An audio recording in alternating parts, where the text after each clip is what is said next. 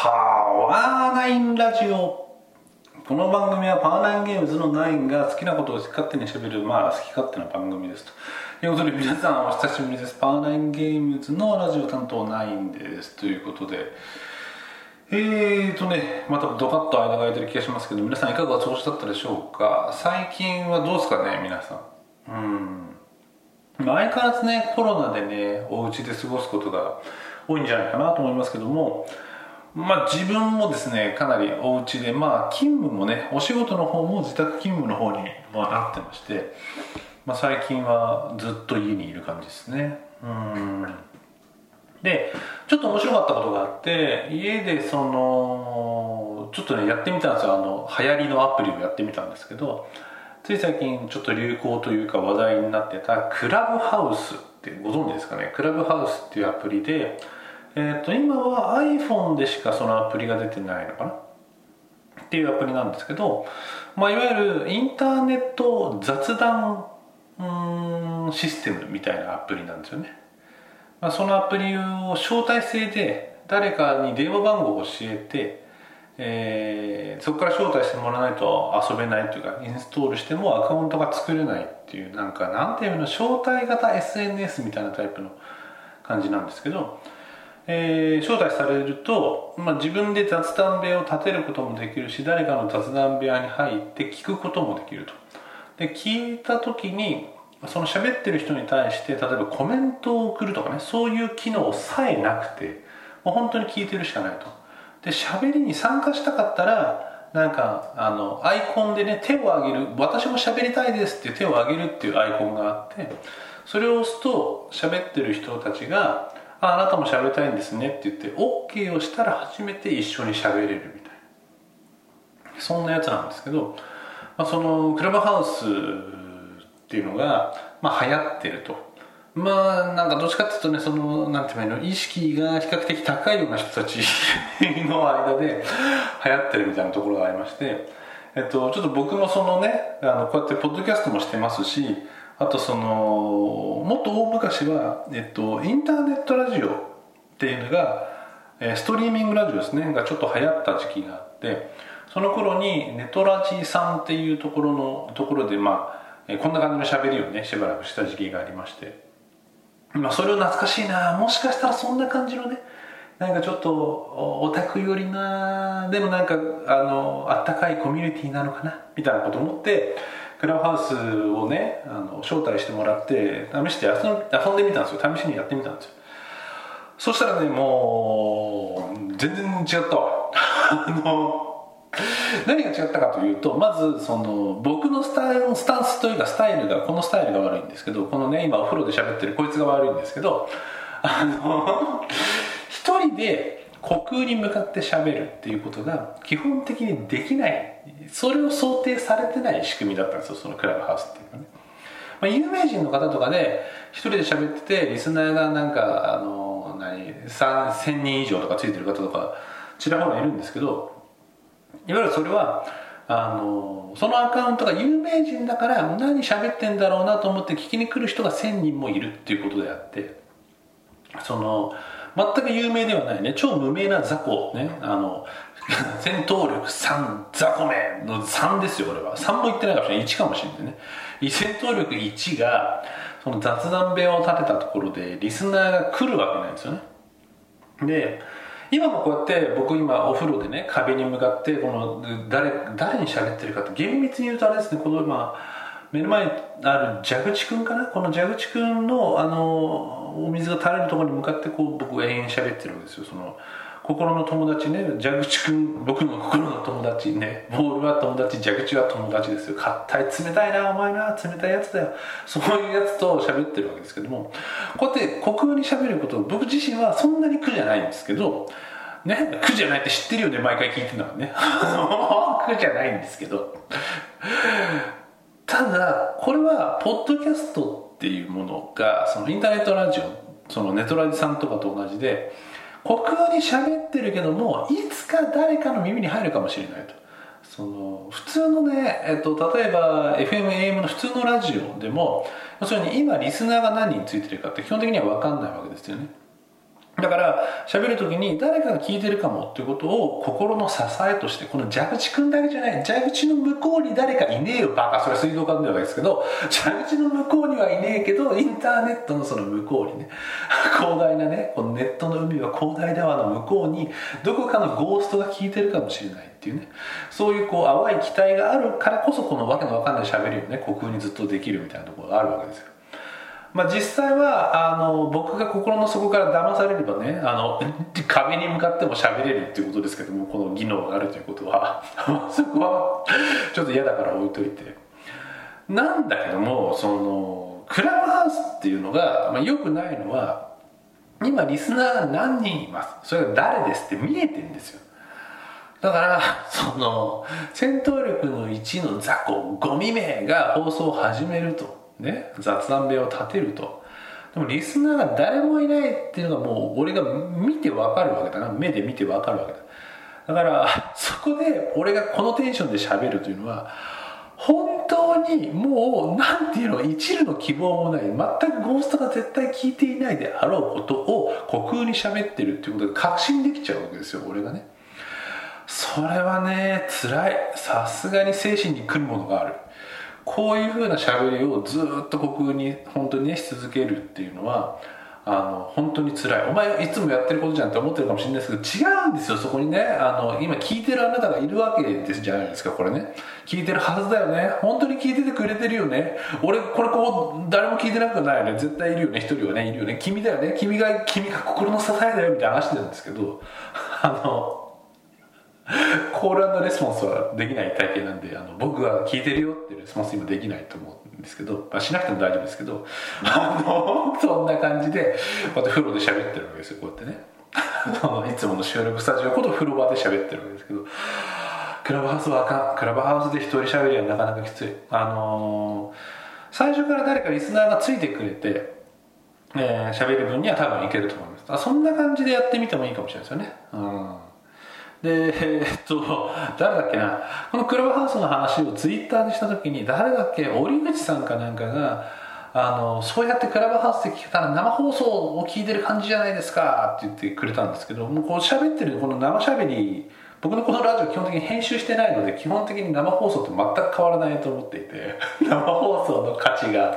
価値がゼロっていうそのなんていうんですかね矛盾に気づいてしまったんですけどまあそこはねあのリスナーがうわいって思ってくれればそれそれだけが唯一の価値っていうことでいいんじゃないですかね。はい。でクラブハウスだから大失敗したんですよ一回やってみて。で第2回目ねあんまり時間空けずにもう一回やった時には、えっと、何人かたまたまね本当に仲のいい人が聞きに来てというか喋りに来てくれてそのおかげで3人ぐらいでクロストークでいろいろ雑談ができてですねそれは本当に楽しかったですね。いろいろ聞きたいこととか言いたいこととか、まあ、最近思ってたけど話す相手がいなかったことみたいな雑談ってそういうもんじゃないですか意外と。あの社会人になると難しいかもしれない。大学生ぐらいの頃って本当に学校行って教室でとか、まあえー、サークル活動があったらサークルの部室行ってその仲いいやつとと本当に雑談するじゃないですか。アホな話だったり最近こういうの見てこうだったんだけどつったらそれってさなんかもっといいのあるよこういうのあるよみたいな話してくれたりとかさ。そういう雑談っていうのが本当にその今コロナもあってないし社会人になってそういう本当に雑なトークっていうのがなかなかないしみたいな。時にまあいいもんだなと思いましたね。久々にいいもんだなと思いましたね。うん、なのでちょっとクラブハウスはもしかしたらトライとしてそのまたね自分一人で喋る感じのやつをもう一回立ててみてもいいし、まあ、誰かと最初からあの喋ろうぜっつってやってもいいかなと思いますね。今日はあのこの放送今まだあの最初の林というか出だしの部分を喋ってるんですけど本題の話とかはねあの何人かで喋ったら面白いかなと思ってこのこれ今日する話を改めてクラブハウスでするっていうのもちょっと面白いかなと思ったりしてます。ということがねありましたわ。最近ねあったこと。でこうやってさあのすごい間が空いちゃって申し訳ないけどポッドキャスト更新してるじゃない一応ね。だから一応そのボードゲームポッドキャストの流れこれボードゲームの話今のところ全然してないんですけどこの回も。流れの中では、えっと、死んでないポッドキャストの扱いなんですよ。もうあの終わってしまったポッドキャストじゃなくてまだ続いてるポッドキャストって扱いをしていただいてるんですね。皆さんありがとうございます。したらばさ今度はさあの超巨大ボードゲームポッドキャストホラボドさんのだよ。あのホラボドさんの企画でどうやらボードゲームポッドキャストの同窓会あの人は今っつってねボードゲームポッドキャストもう最近やってない人終わっちゃった人を集めて今何してんですかみたいなポッドキャストまたやんないんですかみたいな話をしたっぽいんですけど呼ばれねえんだ続いてるから中途半端に。そういうそういう場を何て言えばいいんですかね。逃したかみたいな。ならどっちがいいんですかね？やめといた方がよかったのか。やいやもっと続けて真面目に更新しろって話ですよね。皆さんからしたらね。そうですよね。いやちょっとねなんかモヤモヤしましたわ。だからモヤモヤが解消したかったらもっと何お前は更新するべきだっていうことでね。まあ、そうですよね、はい、ちょっとちょっと甘えてましたね、はい、最近甘えがちなんでね。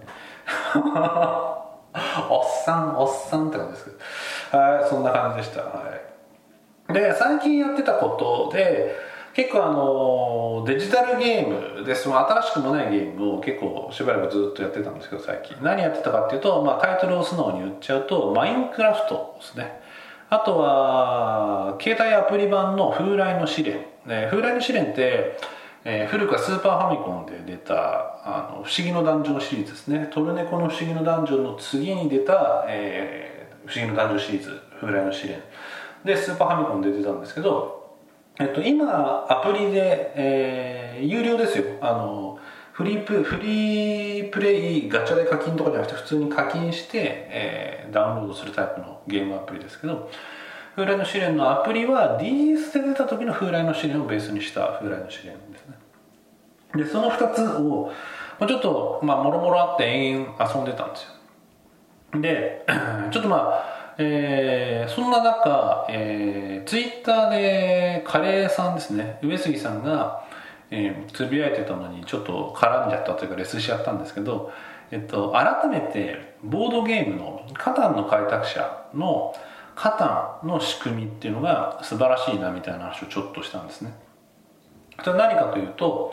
えっと、カタンっていうのは、まあ、ちょっとさすがにカタンのルールは説明しないといけますよ。流していきますけど最初にマップを作るじゃないですか。あのヘクスを並べてマップ島を作ってでそこから、えー、時計回りから半時計時計の順番でプレイヤーが家を置いていくと。でまあゲームが始まるわけですけどあのー、最初に資源が濃いところには家が密集して、えー、密集してしまうとどうしても。でただ そういうことでそのマップを使うゲームボードゲームの中で最初からあの集まる場所集中する場所混雑する場所っていうのがデザインされてると。ランダムなのにねランダムで作ってるのにそれができるようになってると。かつえっと、濃度が濃い場所6とか8の目が多いところに家が集まることで今度は、えっと、濃いのと薄い場所ですね。要するにあんまり出目が良くない場所っていうのがあるのでそれも実は、えっと、得点システムが家と紐づいている。10点集めなきゃいけないんだけど建てた建築物が、えー、得点になるのでで建てるルールとして隣り合ってるところには建てれないとか道伸ばさないと建てれないがあるので、えっと、今度は濃度が薄いところに道を伸ばして後から家を建てれないと得点の伸ばしようがなくなっちゃう。要するに得点拡張性が制限されちゃうみたいないうところがあるのでゲーム全体10点集まるまでの間に濃度が濃いところに殺到する。でその後濃度が薄いところも活用していくっていうゲームのそのフェーズ分けって言えばいいんですかね。ゲームの進行によってフェーズが進行していく。そのフェーズの進行によって使う場所がランダムマップなのにもかかわらず違う。でそれがそのメリハリだったり初期配置に関係してくるという非常にそのカタンの仕組みって改めて優れてるよねと。ようなツイッターのやり取りをしたんですね。で これはまあ素晴らしいなって話なんですけどまあそこから翻って先ほど僕が遊んでるって言ってたゲームですね。マインクラフトだったり風来の試練。でこの2つももう目いっぱいランダムを駆使したゲームなんですよね。なんで僕がなんか喋りたかったテーマっていうのがそのランダムを駆使して遊ぶ、えー、ゲームおよびゲームデザインっていうところで喋りたかったんですけどまあ、そこら辺は本当にすごいなと思ったんですよね。でこれがランダムっていうのがそのちょっとまあみんな解釈がもろもろ違っちゃうんであれなんですけどサイコロ振りはランダムなんですよねぶっちゃけね。6面ダイス振って1が1から6のどれが出るかみたいなことはランダムなんですけどまあサイコロだけ振り続けるすごろくもランダムに作ってんじゃんみたいな。こともまあ確かにそうだよ。そうなんだけどそうじゃなくて僕があのいろいろ言いたかったのが例えばカタンですよね。だから最初のマップはランダムで作られるけどそこからノンランダムでそのプレイヤーの意思でもってコマを置いていくと。でまあ毎ターン毎ターンサイコロは振るんですけどそれと資源の入りでっていうのはいわゆるその サイコロが毎回毎回振られるそのアベレージによってアベレージの偏りぐらいで差はつくけど基本的にまあ平均的にフローしてたとしても戦略っていうのは最初の家の建てたところによってかなり制限されるみたいなところがあります、まあ、そこに揺らぎがあるんで素晴らしいみたいな話もさらにあるんですけどでえーと、風来の試練風来の試練は、まあ、知らない人いない前提でいきますけど、まあ、不思議のダンジョンシリーズです。チョコボとかポケモンとかあの不思議のダンジョンと類似のものだと思ってください。あれも一応そのマイフロアマイフロアランダムなんですけどえっとね厳密なところはちょっと分かんないんでちょっとなんかもにょっと言いますけどゲーム開始時にあれもシードみたいな値が決められていて裏でねランダムにランダムを生成するその今回の冒険用の ランダム生成数値みたいなのが与えられていてでその数値をもとにダンジョンが作られてるはずなんですよ。なんでえっと、そのシードさえあってれば、えっと、同じダンジョンをもう一回作れるみたいな仕掛けがあったはず。つまり風来の試練もランダムではあるけども実際はゲーム開始時にランダムな値を要するにマップを最初に作り上げているというのと まあちょっと簡易的ではあるものの同じ仕組みであると。ゲーム開始時に盛大なランダムが発生してあとはそのランダムに付き合っていくっていう形ですかね。うん。でマインクラフトも、まあ、もっとややこしくはあるもののシード値世界自体のシード値というのを持っていて、えー、そのシード値で世界を作れば必ず同じ場所から始まって建物は大体同じような場所。完全に同じなのかな？まあちょっと完全か分かんないですけど。同じようなところに建物だったり、えー、オブジェクトが配置されると。いう仕組みなんでマイクラフトもその世界を作った時のランダムっていうのがむちゃくちゃ大きく左右してあとはプレイングっていうゲームだと。これはさその、まあ、非常に何て言うんですかね。まあ風来の試練とか方の古いゲームですけどマイクラもまあ古めだけど現代的だなと思ったんですよね。あのまあ、ランダムで遊ぶランダムで作った世界でもってプレイヤーが遊ぶ。要するに遊ぶたびに違うことが遊べるっていうことはまあなんかすごくいいじゃないですか。コンピューターゲームっぽい。カタンはボードゲームだけど。うん。形になってるしその毎回違う体験というかまあ実際はあのマイクラなんか毎回やること同じなんだけど。本質的なあのなんていうんだゲームの成長するステップアップみたいなのも全く同じになっちゃうんだけど。いうのがあってこういうの面白いよなと思ったんですよね。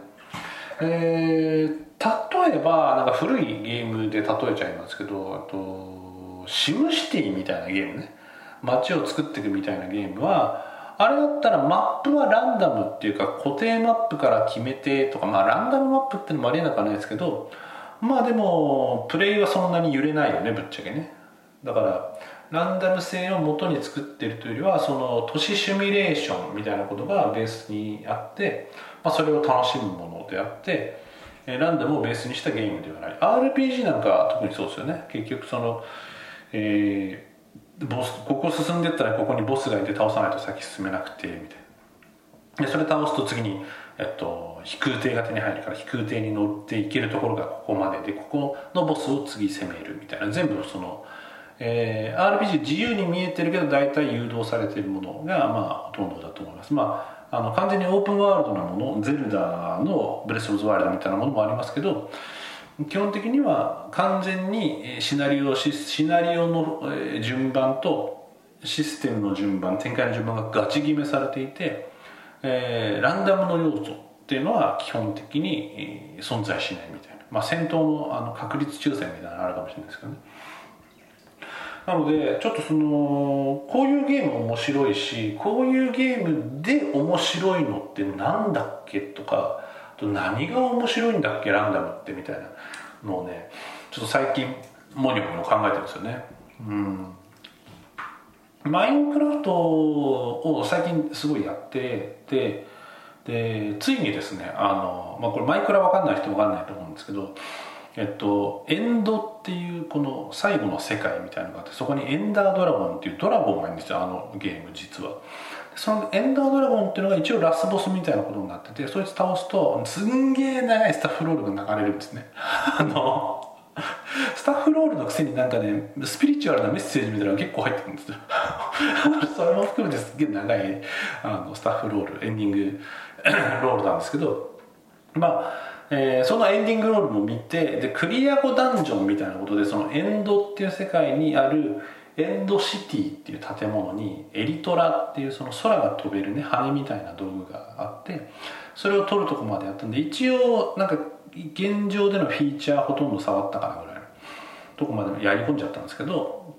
だそれでいうとマインクラフトでいうと最初にその世界が作られてそのエンドの入り口がこことかも全て決まってると。それをプレイヤーが遊んでいくことで、えー、そこに毎回入り口の場所とかね世界自体が違うんで違うっていうことで同じ、えー、フローフローっていうと悪いなそのお話の流れというかゲームの動き進行度は、えー、同じなんだけど毎回毎回場所だったりシチュエーションが必ず変わるっていう意味では変化のあるゲームが遊べると。なんで変化のあるのをわざわざ作ってんだろうねみたいな気持ちもしなくもないですよね。前からもっと丁寧に作ったらそのシナリオを乗っけたりって思ったらドラクエビルダーズが大体そんな感じだな。ワールドのそのクリエイトを諦めるとドラクエビルダーズになるんですけどビルダーズはビルダーズでよかったすごく日本的でよかったですけどね。つまり逆に言うと2回目遊ぶ時の遊びがいがないみたいな。ところでもあるけど1回目はシナリオも含めてすごく楽しめたみたいな。うん。大体今回のこのシナリオトークのすごいコアなところにいきなりぶつかっちゃった気しますけど。うん。ですね。だから日本人向けには RPG 好きな人みたいなことで言うと日本 RPG 好きなのが日本人が多いって仮定しちゃうとランダムで場を作ってうんぬんよりもシナリオヘビーなものの方がもしかしたら好まれやすいのかなみたいなのあるかもしれないですまあそれはゲームの作りというか目的楽しませ方次第なんでまあ断言はしないというとこありますけど。うん。面白いですよね。であとは多人数で共有するっていう側面に関してはその完全ランダムな世界じゃない方がやりやすいんだろうなっていうのはちょっとありますね。マイクラぐらいその世界を作り上げちゃうやつだとその作った世界に来てもらうみたいなね形でそのランダムじゃないランダムなんだけどランダムな世界の上に自分が作ったものを共有するっていうクリエイティビティの共有が出てくるんで、まあ、ちょっと違ってくるんでしょうけど普通の MMO とかね MO でランダムな世界ってまあ基本ないのでまあ、やれやれるのかもしれないですけどね。でも目的がぶれちゃうのと強さが最強の人がいきなり現れておかしくなっちゃうのととかからは避けられないのか、まあ、そんなこともあるんでしょうね。なんかちょっと解決できる気持ちも一瞬しましたが。まあいいや。うん。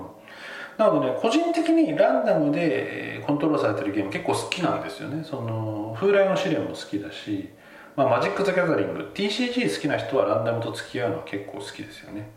まあ、ランダムをそのランダムなんだけどデッキっていう形で初期セットアップがされていてそれに対して、え立ち向かっていくっていう形ですね。うん。なのでねちょっとこういうそのボードゲームだと、えー、カタンが素晴らしいなっていう話から始まってはいるもののボードゲームでランダムに対して立ち向かっていくランダムセットアップが素晴らしく機能しているってまあちょいちょいあるとは思うんですけどそういうのいいなと思っていてなんかちょっとねこう話したきっかけでもあるんですけどなんか自分でもなんか作ってみたいなってちょっとしてきましたね。うんまあカードゲームよりっちゃカードゲームよりの機能な気がするんで自分向きななんかシステムアイディアかなって気もちょっとしますね。うん。いやどうですかね。これちょっとねポッドキャストなんでコールレスポンスは例によってできないんで、まあ、僕の独白になっちゃうんですけどね。いやでも風来の試練のそのアプリ版をむちゃくちゃやってるんですよ今。その基本的に全部のダンジョンクリアして今もっと不思議のダンジョンと例によって言われるアイテムが基本的に鑑定未鑑定で出てきて持ち込み不可のダンジョンえっ、となんだっけ、えー、最終試験だっけ。フェンだかシェンだかの最終試験っていうのが、えー、風来の試練のアプリ版のもっと不思議なダンジョンなんですけどそれがねクリアできないのもうねあの昔のソフトだからその攻略をちゃんと書いてくれる人がやっぱ結構いてもう逆にさルーチンが決まってることがすっげえ嫌なのね。あのもうちょっと具体的に言っても伝わらないと思うんですけどもうね完全にいくつかのフロアでこの行動をすると強いっていうのがもうガチ決まりで4階で矢を貯めてその矢をできる限り大きなおにぎりに変換するとかあと何回だっけ？14回15回ぐらいだったかな。で、えっと、ゲドロっていう装備品をマイナスするやつをなんか別のその幸せのついたまあなんかもろもろいくつかのテクニックを駆使してえっと、そのゲドロをレベルアップ2つか3つさせたやつを装備品外した状態でむちゃくちゃ殴って倒しまくってレベルを上げておけとか。なんかもうねその嫌ですね。超ランダムなんだけどこう攻略が掘り終わってる状態でランダムと付き合うとちょっと辛いものありますよね。その自分のスキルで立ち向かってるんだっていう感覚じゃなくてその攻略情報通りのムーブができないと失敗みたいな気持ちになっちゃう。やっぱね情報化社会が悪いよね。そうそう。だからランダムで言えばさその最初の例えにこれも入れるべきだったんだけどあのインディーゲームの「スレイザ・スパイア」ですね。あのカード式ローグって言われてる。あれも非常にランダムと立ち向かうゲームでかつ自分のデッキセットアップデッキを強くしていくっていうのですごくいいゲームですね。だから Slay the Spire もすっごい遊んだんですけど僕もし Slay the Spire の攻略サイトとかなんかうっかり見ちゃってこういうデッキ構築じゃないと弱いみたいなの見ちゃうとすっごい慣れたと思うんですよね。まあ見たところでそれがうまくはまるかっていうのがあるからなんかなおさらうまくできてるなとは思うんですけどスレイザースパイは。うん。なんでねなんかそこら辺、まあ、ボードゲームの方が多分攻略が分かったとしても実現できるかが難しくなっていくと思うのでなんかね面白そうだなって思いました、はい、でちょっとまあ、えっとチャレンジしてみたいなと思っています。って言っちゃうと作んないとねって感じですけど。そうチャレンジするで言うとですねあのー、次のゲーム合わせでできればテスト版の新作を出したいなと思ってましてでちょっとまあ言わないですけど、えっと、ボードゲームカードゲーム？カード対戦ゲームかな？なんだけどまあちょっと他の人に先にやられると悔しいアイディアみたいなのがあって、まあ、ちょっとそれを試すやつっていうのを作ってみたいかなと思って。でパワーナインゲームズっていうのは今までその結構真面目に、えー、新作を作る形なサークルだったと思うんですよね。まあ、その羊と泥棒だとかドラゴンストーンとかそのちゃんとすごいパッケージとしてね完成したものをいきなり出すサークル。まあちょっと例外もありますけどね過去ね。なんでちょっと今回から姿勢を変えようと思っていてなんでパワーナインラボラトリーパワーナインラボって名前を付けて、え、サブタイをつけてそのシリーズとしてテスト版みたいのを気軽に出すサークル。というのにちょっとなんか方向変えようかなというふうに思ったりしてます。逆に言うとテスト版なんで、ね、これ間に合わなかったっていうちょっとね恥ずかしい恥ずかしさがダブルになるんで。あの簡単にやっていこうかなと思うんですけど。だ今その対戦カードゲームのネタのやつは一応ネタはあるんでちゃんと詰めて当日までに用意できるようにしたいもうすっごいなんか見た目チープなやつでいくと思いますよ今回。でその試練みたいなそのランダムクリエイトうんちゃらはやってみたいですね。ちょっとネタが詰まってないからあれだけど。あと別のネタでなんか思ってるのもなくはないから、まあ、ちょっとなんかモックみたいなものでもねいいんでいいというふうに自分のハードルを下げたのでまあ、ちょっと出してみたいかなと思っております。ので、まあ、ちょっとね、えっと、これ言ったからにはあの引き下がるわけにはねいかないということでマインクラフトしてる場合じゃないということで。ちょっと作っていきたいかなと思いますのでよろしくお願いします。でこの放送終わって公開して、えっとまあ、ちょっとしばらくしてからサークルカットをね公開しないでいたんですけど後でピッてちょっと公開しようかなと思います。そこにはえー、パーナインラボっていう名前でテスト版ベータ版と書いたかなに関してリリースしますよっていうのが実はサークルカットにも書いてあるので、えー、ゲームマですね。東京ゲームマで出したいかなというふうに思っておりますよと。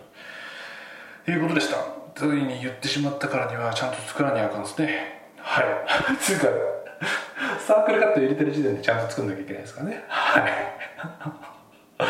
いう感じでした。じゃあお相手はですね今回も、えー、パワーナインゲームズのラジオ担当ナインでした。今回もですね30分ぐらいですかね。お耳をお貸しいただきましてありがとうございました。皆さんもですねそのランダムをベースでセットアップして始まるゲームっていうののまあえー、サンプルだったりこういういいやつがあるよとか面白いやつがあるよみたいなのあったらちょっと教えてもらえると僕はあの勝手に、えー、調べて勝手にするんで、えー、よろしくお願いしますというところでした。えー、ではまた次の更新まで、えー、楽しくお過ごしくださいなということででは